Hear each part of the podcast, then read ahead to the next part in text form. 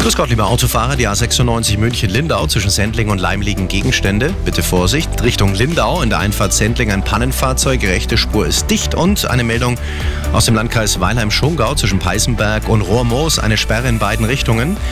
Das liegt an einem Stromkabel, das da gerissen ist. Und die A99 West Richtung Nürnberg zwischen dem Dreieck Eschenried und dem Dreieck Allach-Bauarbeiten rechte Spur gesperrt. Das dauert noch bis 16 Uhr. Gute und sichere Fahrt in den Frühling mit einem